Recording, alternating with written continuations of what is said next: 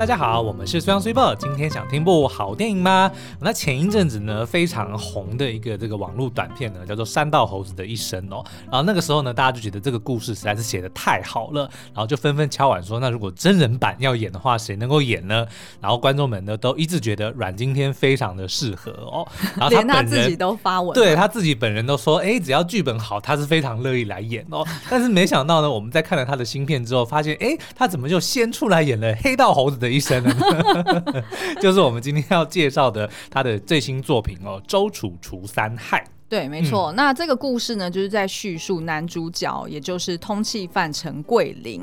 那他在这个黑帮的告别式上面公开寻仇，但是呢，却发现说，哎，自己居然只是排名第三。嗯，哦，所以他就觉得说啊，对于就是男人的面子有损。对。跑赢第二名，你还是第二名，何况你还是第三名，对不对？对，所以呢，他就决定要追杀另外两名已经失踪数十年的通缉犯，嗯，然后让自己成为现代的周楚除三害。对，要跑赢第一名，你才是第一名，对不对？大家有没有听懂这个逻辑呢？好，那其实周楚除三害呢，算是我们近年来看过最精彩的这个黑帮警匪动作片哦。嗯、哇，他前面十分钟简直封神。对，我觉得就非常有那个大概九零年代末，然后两千年代初的时候的港片的那一种精彩哦。嗯。后来我们才发现说，为什么呢？哎，因为这部导演呢，他的确就是港片出身的。对对对对。好，既然你讲到导演，那我们就直接跳过来介绍这个呃，身兼编剧跟导演的黄。黄金福哦，嗯，其实呢，他之前曾经指导过一部片，叫做《江湖》哦，《江湖》我非常喜欢，嗯，是二零零四年的一部作品哦，而且呢，他当时候还拿下了香港金像奖最佳新晋导演奖。那呃，《江湖》《江湖》这部片呢，它是用比较独特的一个叙事手法，嗯，重新去翻完了香港的黑帮电影哦，而且你知道他当时候他那一众演员对有多大咖？刘德华、张学友、陈冠希、余文乐。不止哦，还有曾志伟。哦，对，一定要有曾志伟的。对，一定要有曾志伟。哦，那部片我真的印象非常深刻。那个时候我就是二十几岁嘛，反正那时候就是，当然《无间道》是巅峰。嗯。可是那个时候后来看了《江湖》，觉得说哇，这部片也真的是拍的非常好。然后尤其是张学友里面那个左手哥的角色，我到现在都还记得。左手哥。嗯。怎么听起来有一点？没有，因为他左手断掉吧。然后这个是一个后面非常关键的一个剧情点。哦。对，那。我就不多爆雷，然后江湖呢，如果大家想看的话，也是算是早期玩弄时间轴，玩弄好像不太好听，就是去、呃、翻转。翻转时间轴，然后就是把两条故事线，然后几个角色的这个互相的影响跟他们的因果关系演得非常好的一部片。嗯，嗯就是意思是说是完全不能爆雷就对了，啊、对对对对。好，那所以呢，呃，来介绍一下演员好了，就是除了大家知道就是那个我们未来期待的山道猴子阮经天之外呢。再来呢，就是第二名的通气要犯哦，叫做徐伟强，嗯、又名香港仔，他的名字就很香港人，对，伟强就很香港人，哎、欸，是，其实是没错。好，也就是由袁富华所饰演的、哦。那袁富华呢，之前就是呃，以《翠丝》这部片哦，获得了金马奖最佳男配角奖。嗯、那他其实呢，也有很多的呃作品，譬如说像是《手卷烟》啦，嗯、然后或者是《叔叔》啦，好，这几部作品都是。呃，那再来呢，就是呃另外一个通缉要犯，但是这个第一名的通缉要犯呢，在片中当然就是玩了一个梗啦，嗯、就是蛮神秘的，所以我们并不能透露他到底是哪一位演员所演的。不过呢，我们可以就是也介绍一下其他蛮重要的角色，包含呢就是刚刚有提到说，就是有一个呃算是呃成为香港仔的一个俘虏，嗯，好、哦、叫做陈小美，就是由。王静的概念，哎，对对对，由王静所饰演的。嗯、然后还有另外一个呢，就是不断去追捕陈桂林，然后而且呢，也一度被他戳瞎眼的警探叫做陈辉哦。嗯、那他就是由李李仁所饰演的。哦，李李仁这一次的演出让我是有点惊喜。怎么说？就是因为以往看到他的，虽然就是他的确有那种很。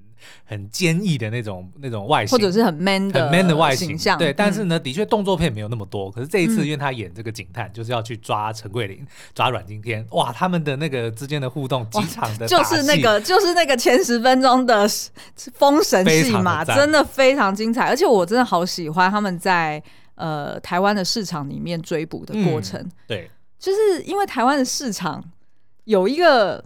特殊的就是那种很狭窄啊，然后杂物很多。那其实跟香港的也很像啊，对不对？香港的市场里面的，所以我觉得他可能就是因为那个时候就有一一连串这样子的训练，就非常知道如何在有限的这个狭小空间里面去安排这些追逐的打戏哦。所以的确，大家在看的时候，哇，那个真的是血脉奔张。嗯，然后再来呢，就是还有一个是作为黑道的地下医师，然后也算是一个蛮神秘，有点不太知道说到底是。嗯，是正是邪？对，是正是邪呢？嗯、那他就是张贵清哦，的确呢，也是会让我联想到华灯初上，哦、对，对就觉得说，哎、欸，他有时候又好像有动一些坏心眼，嗯、但是有时候他又好又好像在。呃，就是是正义之师，就会揭露他心中柔软的那一块，对不对？对，所以你就会有一点不太知道说，那他到底是亦正还亦邪这样子。嗯、那再呢，就是还有影帝尤安顺所饰演的一个不知名的角色，对，那他会不会是？通缉要犯林禄和呢？对对对对，不知道。反正呢，我们今天呢会是用围雷的方式来跟大家讨论这部片哦。所以我们是其实已经知道了，对不对？我们知道，但是我们就是要保留大家观影的乐趣嘛。okay, 因为这部片真的是后面的那个翻转还蛮有趣的。嗯、好好，那呃，所以呢，这部片在十月六号礼拜五就会上映了。那其实我们觉得它里面不管是呃血腥暴力的程度，嗯、哼就是非常的精彩。非常的，就其中有有一段，我甚至是从头到尾遮着眼睛，然后问苏央讲说：“打完没？打完没？好了没？好了没？好了没？割完没？割完没？”然后再来就是他的这个呃节奏算是蛮特别的，嗯、因为他两呃这部片其实是两个多小时嘛，然后他前面前半的这个节奏非常的快，嗯。就你就想象追赶跑跳碰的概念，对。但是呢，哎，从中间一半以后，哎，它反而转为是悬疑的节奏，嗯，就比较慢一些。然后，但是呢，呃，它就是透过这个比较悬疑的节奏，然后去衬托出来说，哎，这个。呃，陈桂林这个角色他的一个心境转变，嗯、然后以及呢，哎，就是当然黑吃黑的这个阴谋到底是什么样的一个真相嘛？是。好那最近其实大家可能会常常会听到一个用词、嗯、叫做体感长度，哎，就是一部电影的长度呢有分实际的长度跟所谓的体感长度。嗯，那越好看的电影呢，它的体感长度的就越短。越短对，哦、那我们觉得这部片呢就有做到这一点，就是你会不知不知不觉的觉得说啊，两个小时就播完了，因为它实在是。中间有非常多，不管是紧凑的动作戏码啊，或者是翻转的剧情啊，我觉得都会让你很容易的就投入其中。嗯、那不像是某些电影，哎、欸，我们就不爱不不批评了。那你就没有必要讲说不像是某些电影。对，就没有超前部署的这些电影呢，就会让人家感觉体感长度特别的长。对。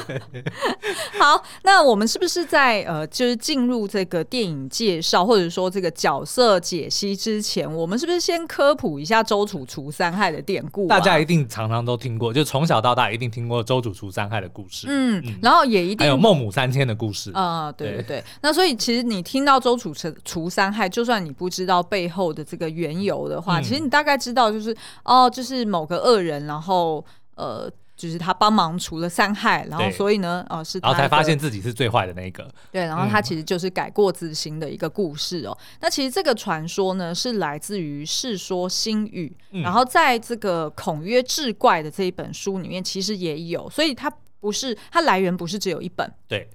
然后它大概是在呃四百年左右的时候，其实就有正式记录，就是有文本去记录周楚除害的这件事情。嗯、但这是除己害就不一定喽，哦、因为其实，在不同的版本里面呢，有的是除一害，对，只有杀一个角龙，哦、或者是只有打虎，对。但是呢，有的又是处三害，那就是三害，就是当然有蛟龙，然后也有打虎，然后也有自己嘛，嗯、所以等于是说，在不同的这个呃版本，或者说不同的年代、不同年份写下的这些故事里面，其实目前已经没有办法去考证说哪一个才是真实的故事。对，因为其实呢，事实上历史上真的有。周楚这个人，嗯、但是呢，他所发生的这件事情是真实的历史还是传说？其实大家并不知道嘛。嗯、那这个周楚呢，他是在三国时期东吴太守周访的儿子。哦，要聊三国了嘛？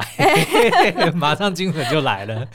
那他当时候呢，是一个年少轻狂的纨绔子弟哦。嗯、呃，他就是住在江苏宜兴嘛，然后他就是在当地。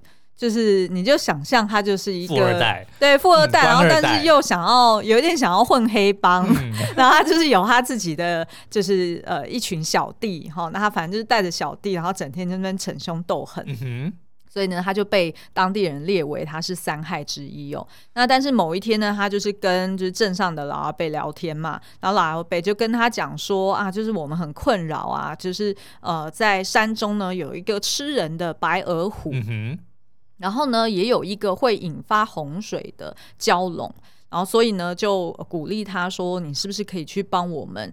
打虎杀蛟龙，嗯，哦，就是不知道你是不是够 man 呢？不知道你是不是 用激将法的，你是不是够力呢？嗯，那其实当然他的这个出发点就是希望呢，哎，这三害可以相互残杀哦。那如果呢，哎，三个里面。杀完两个留一个，哎对，那也算是就是为这个，呃，总比留下三个好嘛，对不对？对对对。啊，如果幸运的话呢，哎，三个一起死一死，那不是更好吗？嗯、那的确呢，就在几天之后哦，大家都想说，哇，这个周楚好像跟蛟龙跟这个白额虎好像。打的就是厮杀的，就是没日没夜的。嗯、那看来呢，应该三个人都死了。结果没想到，这个周楚就很欢天喜地的，就是回到家乡，然后想说啊，就是他要来邀功嘛。嗯那但是就发现说呢，哎，怎么众人都在庆祝？呃，好像哎是要庆祝我回来吗？对，哎也不是。结果呢，发现大家是在庆祝自己被杀了。哦，因为他就很多天都都没有回来，大家都以为他已经死了嘛。对，哦、所以这时候呢，他才知道说啊，原来我就是那个第三害。那决定呢，他要改过自新，然后从此呢，也要奋发向上哦。那所以，如果我们看历史上的周楚这个人物呢，哎，其实他是一个。可文可武的一个人才，一表人才哦。嗯、对，因为其实呢，他后来就去担任官员了。对。那是合理嘛？因为他就是出身官二代啊，嗯、然后他后来在做官的时候也很刚正不阿。他不仅写了一些著作，譬如说像《墨语》啊，或者是《风土记》啊等等的书哦。后来呢，他也得罪了贵族哦，然后就被对方设计呢，直接去到战场上面。嗯、那所以呃，也不给他一些资源啊，然后也让他就是在前线孤立无援。所以后来呢，他就战死沙场。他一定得罪姓孙的。为什么是幸福？因为他在东吴啊，对不对？孙权他们那一挂的，哦、对不对？哦，你是说反正就是皇亲贵戚，得罪了皇亲贵戚。哦，那后来呢，他也有被追封为将军哦，所以其实他的故事算是。本身这个人就是蛮戏剧化的，嗯、所以也有可能是因为这样的原因，所以他当初可能年轻时候的一些小事情，嗯、就被后世的人不断的加油添醋。对，比如说看着这个家中后面的小溪的鲑鱼逆流而上 之类的，对，类似这样的，因为就是会有一点想要利利用它，然后呃用来去警惕，就是后代子孙嘛。嗯、然后所以如果你在呃。就是当地，你可能可以看得到它有一些雕像，就是有一些纪念碑，哦、然后等于就是说，呃，富含一些教育意义、教化的一个作用。嗯、然后，所以就是利用它的故事呢，一，不断的去发展出来，然后最后就成为了大家所熟知的周楚楚三害的一个传说。嗯、那所以呢，如果就是现在周楚除三害的这个故事，它被拍成了现代版。你就想象说，哎、欸，在现在的这个法治社会，如果周楚变成通缉的三大要犯，然后他要把前面两个要犯干掉的话，可那你觉得他还有机会改过自新吗？哦，如果已经是通缉要犯，其实是不行的，其实是很难。无论如何，就是我们的法治社会里面好像没有这种所谓。将功抵过，或者是什么一勾什么一笔勾销这样子。对，而且尤其是当你的这个勾销的方式是还是去杀人，对不对？虽然的确你杀的是连政府都想要处理的对象，嗯，但是你还是就程序正义嘛，对对对？你不能做这些这种不能用私刑的方式。对，没错没错。好，那我们今天就想要来先来介绍一下这个就是陈桂林，然后以及另外两个角色。呃，其实这三个角色呢是让我们联想到。到另外一部港片，嗯，然后而且也是大家应该在第四台算是重播看了好几百次的港片。我们也介绍过很多次的我的爱片哦，叫做《济公》，嗯，就周星驰那部啦。嗯，好，那我们先休息一下，待会再回来。第十届桃园电影节即将在九月二十八日正式开幕，影展期间将会播映来自德国、奥地利、摩纳哥、法国。瑞士，甚至是台日合作的片单哦。而这次的焦点影人呢，不仅有多次代表土耳其参加奥斯卡最佳国际影片，还曾经拿下坎城最佳导演奖的席兰导演必看作品，以及帽子歌后凤飞飞主演的经典片单。而且呢，观众也可以选择参加大师讲堂，还有露天电影院哦。这次桃园电影节总共有爱、去、桃三个主题，其中桃这个单元是以大学新锐创作者所组成的毕业联展，为台湾影视产业注入新血。也是台湾影展首次有这样子的主题。像我印象最深刻的是有一部叫做《潘尼克》的故事。讲述一个画家参与科技公司把作品具象化的实验，但却把作品变成活生生的怪物在城市中流窜的恐怖故事哦。嗯，另外还有一个呢，让我很期待的，叫做丘比特爱情股份有限公司。它的故事设定很特别哦，是要让客户被员工丘比特爱上，就可以马上摆脱单身，但同时呢，却会让丘比特本人保持单身哦。所以呢，当有一个渴望恋爱的丘比特菜鸟来到公司报道的时候呢，他就会因为工作的职责。还有个人的渴望而陷入了两难。哦，原来如此。嗯，果真学生们的创意真是天马行空。这次总共有来自八所大学的二十九部作品将会在影展中放映，欢迎点击文字说明栏里的链接去看更多哦。那大家在看电影的预告的时候，应该就有一个画面，好像印象蛮深刻的哦。也就是好像看起来是有一幅画，嗯，哦，黑底的。然后呢，哎，在中间的这个圆盘里面呢，哎，有一只猪咬着蛇的尾巴，嗯，然后蛇呢又去咬这个鸡的尾巴。然后这个鸡呢，又回来啄这个猪的屁股，哦，所以就是看起来就是这三个动物形成了一个轮回的一个概念。嗯、那其实呢，这三个意象啊，在呃这部片的英文片名里面呢，其实也是相互呼应的哦。为什么呢？因为呢，这部片其实就是叫做 The Pig, The Snake and the Pigeon。嗯。那为什么会讲说就是跟这个英文有有相对应哦？大家一定会想说不对啊，就是 pigeon 根本就是鸽子啊，跟鸡是无关的。他们都是家禽，欸、对，都是鸽子不是家禽，都是不是都是禽鸟类啦。对，然后然后这这张图呢，好像听说是片商去找到的一张，就是他们觉得很适合的图。莫比猪鸡环，这个还蛮好笑。然后所以呢，哎、欸，就是用这样子的方式去呈现了，嗯、而且他们自己也做了一个行。销活动啊，他们好像邀约说，就应该是这个礼拜还是上礼拜吧，就是呃邀约校园，然后可以提前去适应。嗯然后他就是约，呃，如果你的生肖是属呃蛇或属猪或者是属鸡的，鸡那但是因为毕竟没有十二生肖里面没有鸽子嘛，所以他就是 哦属鸡的，对对对对。所以呃，接下来我们也可以看到，就是介绍这三个人的时候呢，其实你也可以默默的在观影的时候去对应，到底谁是猪，谁是蛇，谁是鸡呢？当然你是猪了。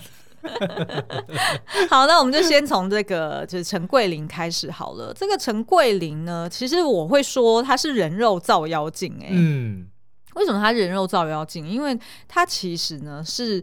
呃，算是一个将死之人嘛，他他觉得他自己时日无多了，然后所以呢，他就决定要踏上这个旅程，去为即将要死，然后而且呢，也没有人会记得他的自己，去留下一个 legacy，人死留名啊，豹死留皮嘛，对对对对对，哎、欸，到底是豹还是虎啊？都可以，我一直以为是虎 哎、欸，可以。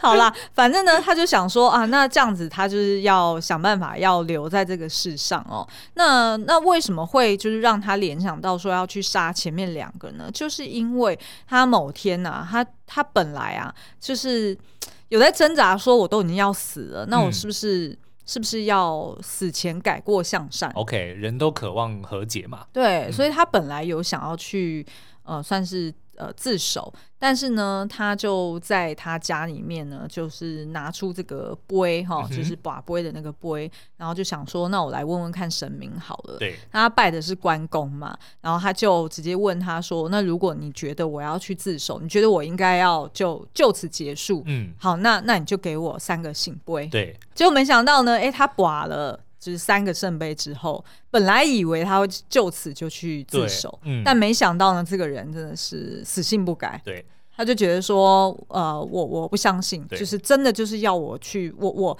这等于是对他来说他放不下。嗯，所以呢，他就决定再继续拔下去，然后最后就拔出了九个圣杯。对，说好三年，三年之后又三年，三年之后又三年，说好三个圣杯，三个圣杯后又三个圣杯。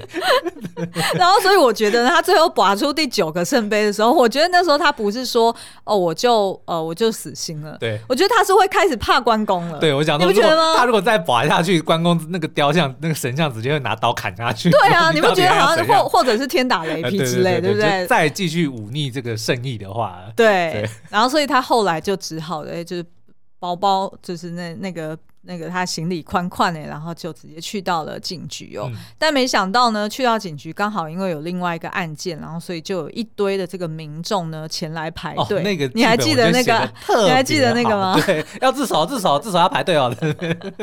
他去讲说：“我陈桂林啊，我来自首啦。”然后人家他以为大家会认得他，因为他是枪击要犯嘛。然后结果那警察就只看着他说：“自首。”你看到那边没？去排队，只是因为大家都因为捡到很多钱，就要顺便去。我觉得那个真的是，我觉得那真的塞的很好，而且那一幕呢，就完全是就是合理化了陈桂林这个人的动机。嗯，也就是说，他一开始就已经觉得很失落了。对，你。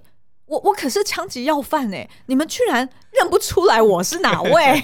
这是第一个嘛，对不对？他就已经先很难过了。嗯、然后第二个是他居然还要混在一般的平民当中，老百姓在那边跟着大家排队，他就觉得他很不堪嘛。对，因为就觉得说我混了那么多年的江湖。嗯就是我杀了那么多人，就我居然落得，我只是跟一般的死老百姓在那边排队，然后好像要做一个什么文书工作的感觉。对，所以呢，当他心不甘情不愿的在那边排 S 型的这个 这个。队伍的时候呢，他就看到这个布告栏上面，哎，有一大堆，当然是一些，譬如说，呃，公文啦，嗯、或者是有一些悬悬赏的通知啊，招租啊，对，招租嘛。结果他居然看到，嘿，就是这一张粉红色的这个悬赏的公告，哈，就是所谓的三大通缉要犯，怎么被压在一大堆的这个公文底下呢？嗯、而且当他翻开的时候，他还发现排名第三的他，居然还被撕了一半。所以他的脸就被撕了一半。嗯，那那时候的他就觉得说啊，我怎么啊，我这一生对我这一生好像就是真的完全留不下任何的东西，嗯、完全不会有人记得我，因为包含他自己的亲人，也就是唯一的亲人也过世了嘛。嗯、然后他也。就是呃，可能最近也不红了，因为他已经 他已经逃很久了嘛，对，对不对？就是躲在他的住处很久了，我记得对，对，好像四年的时间，嗯、所以其实大家他也不在新闻上了。是，然后他就想起了这个周楚的故事呢，他就说。大家都知道周楚除三害，但是没有人记得被杀的那两害是谁，只记得周楚。嗯、所以他为了要让世人都记得他，他就决定呢要把干掉那个通缉要犯的排名前两名的人给干掉，让所有人都知道陈桂林是谁。对，嗯、那其实我觉得啊，他一开始的那种比较张牙舞爪的那种个性，嗯，哦，像他一开始去。呃，那种黑帮的告别式上面去暗杀老大。哦，那一段我觉得也写的很好。哦，那一段真的写得很好，嗯、因为一开始他出场，他就已经穿了一个过大的西装外套了嘛，对，所以就已经合理化说，哦，他是混进来的，他并不是本来就跟着这些小弟们在准备这个呃告别式的这个活动。合理怀疑他已经前面先干掉了一个，抢他的西装。哎，对，对对？没错，没错，是。然后所以当他在那边，哎，就是吞这个呃，就是便当哈，嗯、然后旁边有一个小弟跟他这边讲说。哦，你知道吗？哦、最近有一个什么桂林嘛，很厉害哦，对对对，他怎样又怎样的时候，哇，有够酷帅的，对不对？而且我觉得大家都说那个阮经天的最最大的一个强项，就作为演员，就他的生命力哦。嗯、然后我觉得，其实你光是看阮经天吃便当那一幕，你就可以知道为什么大家会这么讲，嗯、就是你真的会感受到说他在演戏的时候，他就完全融入那个角色，他连吃便当的那个神情，我觉得都是有特别练过，哦、就是那样子的。角色，嗯，在路边吃便当，嗯、因为他们可能就常常，比如说要要去砍人，要很赶啊，对，就是他的那大口大口这样子吃的那个感受，嗯、你就可以完全知道说，对，这个就是这一种人，他吃便当的时候会呈现的那个样子。嗯，我觉得光是连这一点就可以体现出他真的是一个很棒的演员。对，所以其实他一开始的那种张牙舞爪的的那种模样，其实我一开始觉得他比较像呃这个周楚除三害的传说里面那个白额虎，嗯，对不对？就是比较凶狠啊。对。然后呃，有人在后面追他的时候，他反而是更嗨、更开心、嗯、更觉得哦，我被注意到了，我被重视了。你老虎系的、哦？什么老虎系？你怎么会知道老虎的习性？没有，就是你不觉得他就是比较那种，他比较不是那种算计型的，对不对？对对对，他是比较直来直往。嗯，然后呢，你越狠，他就比你更狠。所以蛟龙不是这样的个性啊，蛟龙会躲在水里，然后偷偷看。对啊，你不觉得蛟龙就是比较对对对比较好像比较会算计，然后比较凶狠？来，我来观察一下哦。哦，所以其实一开始我会觉得他比较像白鹅湖哦，嗯、但是后来呢，当你看到譬如说他连续去拔九个圣杯，还是就充满执念，然后去到了警局，看到了那个公告哦，心生不满，然后决决定呢，还是要去就是杀完前面两个呃通缉要犯，然后让自己成为就是现代的周楚，因为他希望就是他要留名嘛。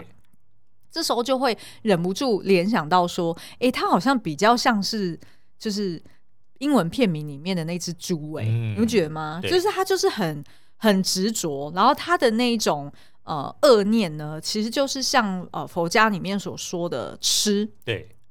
就是贪嗔痴里面的那个吃哦，不是因为说他是猪，所以他爱吃哦，不是那个吃哦，他的吃吃鱼的吃，对，就是鱼吃无名的那个吃，也不是吃海鲜的鱼的那个吃。为什么都跟 对，因为吃鱼，搞不好这个是编导故意塞 猪的原因，对，就是吃就是那个吃，就是他他怕说啊，我这个巧思可能不一定大家都看得懂，所以我呢，我最好还是把它讲清楚一点，就是那个譬喻要直白一点。但是问题是，所以就挑了猪这个动物。但是问题是你只玩过贪吃蛇，你没玩过贪吃猪啊，对不对？哎、欸，对哦。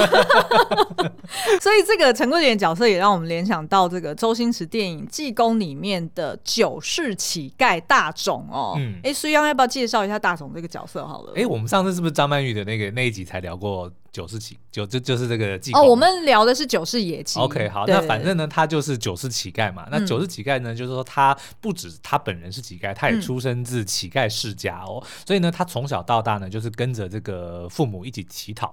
所以他所认知的，或者说他所接触的这个世界呢，全部都是呃以他们那样子的生活的形态去接触的。比如说呢，他会认为鸡屁股就是山珍海味，每天睡到这个日上三竿呢是天经地义的事哦。所以当这个济公。就周星驰的角色，为了要感化他的时候，他一开始就认为说，哦，如果要感化这种人，他一定就是没有吃过山珍海味，他没有穿过锦衣玉服，他才会觉得说，哦，他要。当乞丐嘛，对不对？嗯、所以他就强迫我们的这个大种呢去吃山珍海味啊，去吃这些鲍鱼啊等等的，然后呢给他穿这个华服啊，带他去嫖妓啊，就是说要让他过上流的人生。但是却觉得他就是因为不够了解大种的这个人他本身的这些个性，然后就用自己的这个心态或者自己的这个想法去加诸在他身上。直到后来这个九世乞丐大种呢，他遇见了九世野鸡小玉，嗯、爱上了他之后，他就打从心底的想要让自己变得更好，嗯、他才会做出。出改变，嗯，所以其实你不觉得跟这个陈桂林也蛮像？因为陈桂林等于是说，如果有一个外在的人，譬如说像那个就是他合作的那个地下医师，嗯，好，就是跟他讲说啊，你既然都就是已经就是将死之人，那你何不如就去自首嘛，做点好事，对，做点好事。嗯、那但是呢，就是对于陈桂林来说，你如果只是这样子套用在他身上。他是不会相信的，这是别人的价值观，对对？对，那所以其实他是需要经历一趟旅程，嗯，或者是经历一经历一个什么样的事件，他自己才会打从心里面相信他所经历的这件事情，嗯，然后他才会去实践它。对，否则像这种人，他就是你如果就是后就是用这种就是教育或者是用别的方式直接强压套在他身上的话，他是不会相信的，嗯，而且他会用更激烈的方式去跟你反抗。是。那为什么我们也说它其实就是呃代表了这个猪的意象呢？你如果看呃电影海报哈，就是它的左手其实是有戴一个粉红色的猪手表，对，猪手表。然后另外一个呢，就是诶、欸、在电影的就是比较后段哦，嗯、还会再一次出现一个猪的意象。对，那大家也可以再观察一下。那其实我在看这个角色的时候，其实也忍不住联想到另外一个 MBTI 的、哦、的个性，最近迷上的这个。对，因为 MBTI 呃，我们之前在别的集数有聊过嘛，它是十六十六种的这个人格特质，嗯、然后就是有包含就是譬如说呃，你是 I 型人还是这个 E 型人哈，就是你是透过内在。油然而生的一个能量，或者是你需要透过跟人互动以获取能量，亦或是呢，你是 N 型人还是你是 S 型人？你是哎用呃呃 follow 你的直觉，follow your heart 的这种人，嗯、还是说哎你需要去实做你才会懂的人？哦、S 不是你的站姿或坐姿哦，呃不不然我就是 S 型人。那这样要看医生了啊。然后要不然呢？哎，就是你是呃 F 的人、嗯、哦，还是说哎 INT，还是说你是？我要背一下我自己的，大家想想，还是你是 T 型人？也就是你是哎呃用感情去做判断，还是你是用逻辑思考去做判断？对。那最后一个你是 P 型人，或者是你是呃 J 型人？嗯、就是说哎你是用这个就是。呃呃，实际的去感知，或者是你是用判断、呃，就是直接判断的方式去执行。嗯呃，你所相信的一个价值，所以就是有这样子不同的象限所构建成为一个人格特质。那其实呢，我们在看这个陈桂林的时候，就联想到说，诶，他应该在这个所谓的就是 MBTI 四个象限里面呢，他比较是第一个是一型人，就是他是需要透过外界的。能量系统对，因为只要别人不认得他、不记得他、讲错他的名字，他就会暴怒，他就会很生气。对，他不像 I 型人，I 型人就是说，哦，我自己认可我自己就好啦，嗯、我不需要靠你外界的的一个认可嘛。那再来呢，就是我们觉得他是比较像 S 型的，嗯，S 型就是所谓实感实作型。哦，对。也就是说，当你给他一套教育或者一套资讯，他没有办法就是凭空去。理解这个资讯，不管是善还是恶，他都要亲眼的见证，他才会相信他。甚至是他要直接做做过一遍，嗯、他要实做一次，他才会知道说哦，原来如此，才有活着的感觉。对对对对对，嗯、所以是 S 型哈，所以就已经是 ES 喽。所以如果你也是 ES 型的人，是不是很紧张呢？好，再来呢？会成为通缉要犯？对，再来呢？我们觉得他第三个，也就是说，哎，他是呃，就是在。他是用情感，或者是是用所谓的思考逻辑，嗯，去呃判断事物。哦，那这非常明显，当然是不是思考逻辑。对对对，因为如果是思考逻辑，他今天不会落得这样子的下场嘛。嗯、对，那所以他是比较是 F 型的人。对，那再来呢，就是 P 型，也就是所谓的感知啊。他做决定之后呢，他透过感知的方式去执行，也就是呢，诶，他希望能够保留外界的弹性。那这样子呢，他就可以随机应变哦，所以你看他去杀人的时候，他不是造表操课啊，就是他不是说哦，我就是杀完第一个，然后我要杀第二个，然后就这样结束。他是呢，诶，就是过程中如果遇到哪些机会，或者是遇到哪些变化的时候，诶，他也能够就是随机应变。那所以呢，就是确认了是 ESFP 之后呢，我就去查了一下之前有推荐给大家的那个 MBTI 我和我的使用说明书这本书里面，它针对呃就是不同象限的人的一些建议嘛。对。那所以呢，他呃给这个 ESFP 的一句话，也就是说给他的一句提醒，就是快去自首。不是，他是说你不需要永远为了让别人开心而回应。哦。因为他觉得呢，就是 ESFP 呃是比较可能追求感官上的乐趣，嗯、所以呢，这样子的人可能是曾经被人家说哦比较爱玩啊，很会玩的小孩啊。那他也比较能够透过动作来表现丰富的情感，嗯。然后他如果在一个团体里面呢，诶，时常会是那种开心果或者是带动气氛的角色。哦，康乐股长。哎，对对对，康乐鼓掌。嗯、然后，所以通常呢，大家都会形容或者这样看这个人哦，就是一个精力充沛啊，然后呃，就是很随和，然后也很足智多谋，然后活泼又乐观，喜欢热闹，但是呢，也比较追求三分钟热度，没有耐心，追求刺激的人哦。那你知道，其实，在漫威或者是在呃，就是一些呃影视作品里面，嗯、其实也有类似的人呢。譬如说星爵哦，Star Lord 那个 Peter Quill，其实他就他也是 ESFP 哦，是没错，因为他很爱表现。对对对对，然后你就想象，如果他走歪了哦，其实是有一点类似陈桂林。是他如果黑化的话，就是有一点任性，你有没有觉得？就是有一点觉得比较自我一些，然后觉得说，呃，既然你们都这样子认为我，那我就这样好了。他也超爱比较的、啊，对不对？每次雷神出来，他就要故意的说：“我声音比你更低。他”没有啊，我本来就这样讲话、啊。他就是很容易受到别人影响，然后会去有一个比较心嘛。嗯、而且你知道，在六人行，也就是 Friends 里面。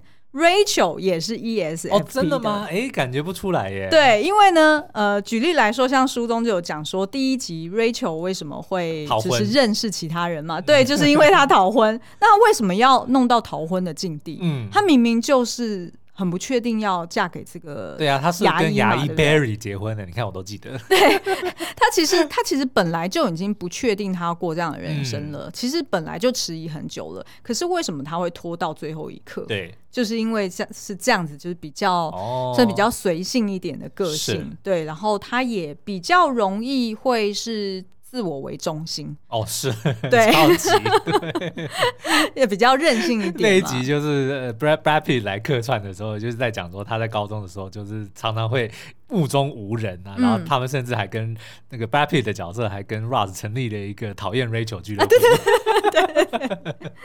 所以呢，其实，在书中啊，就是呃，作者他就有建议说，呃。这样子的人呢，就是呃，需要去找到内心中的北极星。Ralph Lauren，对，也就是说呢，你需要呃，就是去找到自己呃比较清楚，然后也比较符合你。对于未来的一个信念跟一个想象，嗯、那所以呃，当你做决定的时候呢，你就可以去想说啊，在一年之后或者是十年之后的自己，会满满意现在自己做出的这个选择吗？嗯、那如果现在这么做对自己的未来是好的吗？那你会不会就是未来就是现在做这个决定之后，你未来有可能会后悔呢？所以也就是说他，他呃建议这样子的人，因为呃你可能比较会去随着外界的一些眼光而去摇摆，嗯，所以你可能就要为自己去确立一个你对于自己未来的图像，哦、要找到自己的 anchor，找到自己的锚，没错没错，嗯、否则你就是很容易随之摇摆。那一旦你要是遇到不好的人事物。例如，像我们就可以想象，虽然在电影里面他没有交代很多陈桂林的过往，嗯，其实我觉得这个是剧本很成功的地方，就是电影执行很厉害的地方，就是他不需要交代这个人，呃，有多少的历史或者他怎么成长的，嗯，其实就是。你你就很能够知道他他过往应该是经历了哪些事情，他就只有讲说他很挂念他的奶奶，就这样。对，嗯、所以其实他还是有他善良的一面，嗯、但是就是因为一定是他在成长的过程中，就是遇到了不好的人事物嘛，嗯、所以他就误入了歧途。这样子看来很有可能是比如说隔代教养之类的。对对对对，嗯、所以其实就是呃，我觉得就是在呃陈桂林的身上，你可以看到说，其实呢，他就是像呃他。片中给他的一个猪的意象一样，他就是变成说有那样子的一个执念，然后他就是福音于内心，他想要人死留名的执念，嗯，所以他就没有办法接受说，居然我的脸被撕了一半，小警察们也认不得我，然后我居然还有前面两个通缉要犯排在我前面，嗯，所以他就会变成说，他就只执执着于这一面，对，而没有去想到说，哦，那我是不是？我这一生我还有什么事情没有完成？他其实也很像，比如说狗狗，他就一直对对，他就一直追追很多，比如说车子啊，或者是松鼠啊，squirrel，哎对对对，他们其实也不知道说追到以后要干嘛，嗯，对不对？没错没错。那在书中里面呢，也有提到说，就是呃 ESFP 的人呢，可能太过关注当下。然后不太在呃规划未来，不是很好吗？活在当下，哎，对，是很活在当下啊。所以他其实也常常会陷入那种追求感官上面的刺激，譬如说他可能很喜欢极限运动，很喜欢攀岩，哦，那但是呢，因为这样子，那你不去规划未来，然后你对未来也没有图像的话，那他就会陷入过一天算一天，当下开心就好的状态。嗯。那而且呢，再加上如果他这样子的人对于自己如果没有很大的信心的话呢，也会比较难对别人 say no。哦，所以如果当有一些损友出现在身边，对，好，然后要他说，那你去帮我讨个钱，还是要他去帮他，就是你去杀他，对对对，那他就会被怂恿。哦。而且呢，他其实也很容易分心哦，就像你刚刚说的那个 scroll 嘛，对不对？就是他很容易，譬如说跟人讲话，呃，如果有个东西飞过去，他就跟着飘走了，哦，他就没有，就是没有那种纪律或者是专注于就是眼前的这件事情的那种感觉。要怎么当这个黑帮？防的，对不对？比如说要杀人的时候，不要杀我 哦，好，就 是很难 say no，很容易被说服。所以他有提醒说呢，就是呃这样子的人，如果比较容易就是呃觉得未来的图像很模糊。甚或是你就只能关注当下的话，嗯、那或许呢，你就可以做一个愿景板哦，就是英文叫做 vision board，对，就是把你想要做的事情贴在床头，或者贴在你的书桌前面。嗯、呃，举例来说，譬如说哦，你三个月内你就要健身成什么样子？那对于这个，没有，我就想说，你陈你刚刚提到这些人，对，陈桂林、Rachel、星爵。你觉得他们会是做这种事的人吗？还有，那个《荒唐分局》里面那个男主角、oh, Jake Peralta，你觉得他们会做这些事情的人吗？肯定不会啊。所以这个雪莉就是这个作者才提醒他们嘛，嗯、就是你需要做这件事情。他们都是呢，我知道我需要，但是我就是不想要。对，对对 然后就一下又分心了。是，对，因为为什么要做这个东西？就是你要实时的用视觉去提醒自己说，嗯、哦，我为什么要做这件事？哦，然后我的信念是什么？然后，譬如说我一年之后我要达到什么目标，我十年之后要达到什么目标。所以，他除了这个 vision board 之外，就是这些代办事项之外，他还要把最终的那个奖品要放在那边。啊，对对对对对，没错没错，嗯、否则他就会忘记我当初到底为什么。我到底要干嘛？对，比如说陈桂林，他就要把林路和第一名的那个人的照片放在旁边。当你做完这件事之后，你就可以干掉他，对不对？星爵他就要放 Gamora 的照片。做完这件事情之后，你就可以得到 Gamora。哎，对对对对对对对，没错没错。Rachel 就做完这件事情，你就可以进入 Ralph Lauren，就是你要有给他一个这样。子，他才能够去知道这彼此的关联啊！是是是，对对，否则他就很容易变成说，呃、他只在乎当下嘛。对，然后很多东西变成 everywhere，没错，就是比较较散乱。然后，所以像陈桂林，他就是，你看他最终为什么他会决定他要成为州处？嗯，其实就是因为那个公告、啊，他就要成为第一名。你看，如果没有，如果那天警局没有那个公告，就算他那边跟老百姓那边排队、嗯、排了老半天，他还是会自首。其实我觉得他还是会自首的，因为他就是他没有别的分心的嘛。对，没有别的分。心的，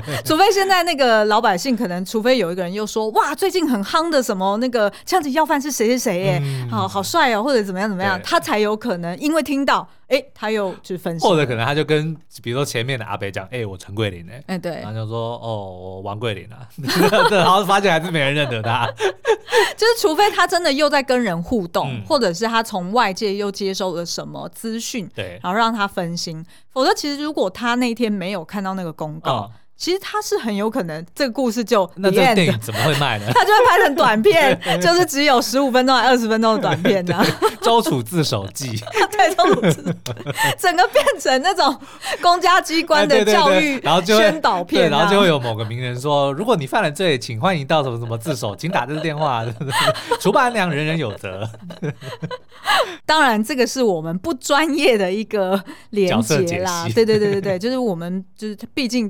陈桂林他是虚构的嘛，嗯、并没有真的这样子的人，然后出来做呃这个测验，所以我们并不知道说，哎，他是不是真的就是 ESFP？只是说按照书中的一些描绘，呃，他的一些呃认知或者是判断事物的一个方式，真的是蛮符合 ESFP 的，嗯、是没错。对，那所以呃，其实如果大家有兴趣的话呢，也可以找这本书来看哦。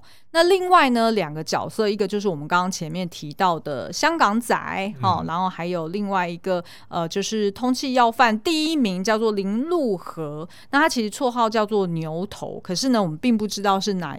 呃，可是呢，我们并不能透露这是哪一位，对哪一个演员所饰演的哈。那所以这个两个角色呢，诶，他也分别去对应了贪嗔痴里面，呃，已经去掉了那个吃，吃了嘛。那所以就是贪跟嗔，哦，也就是所谓的呃贪念，然后跟这个嗔怒，哈，就是愤怒啦。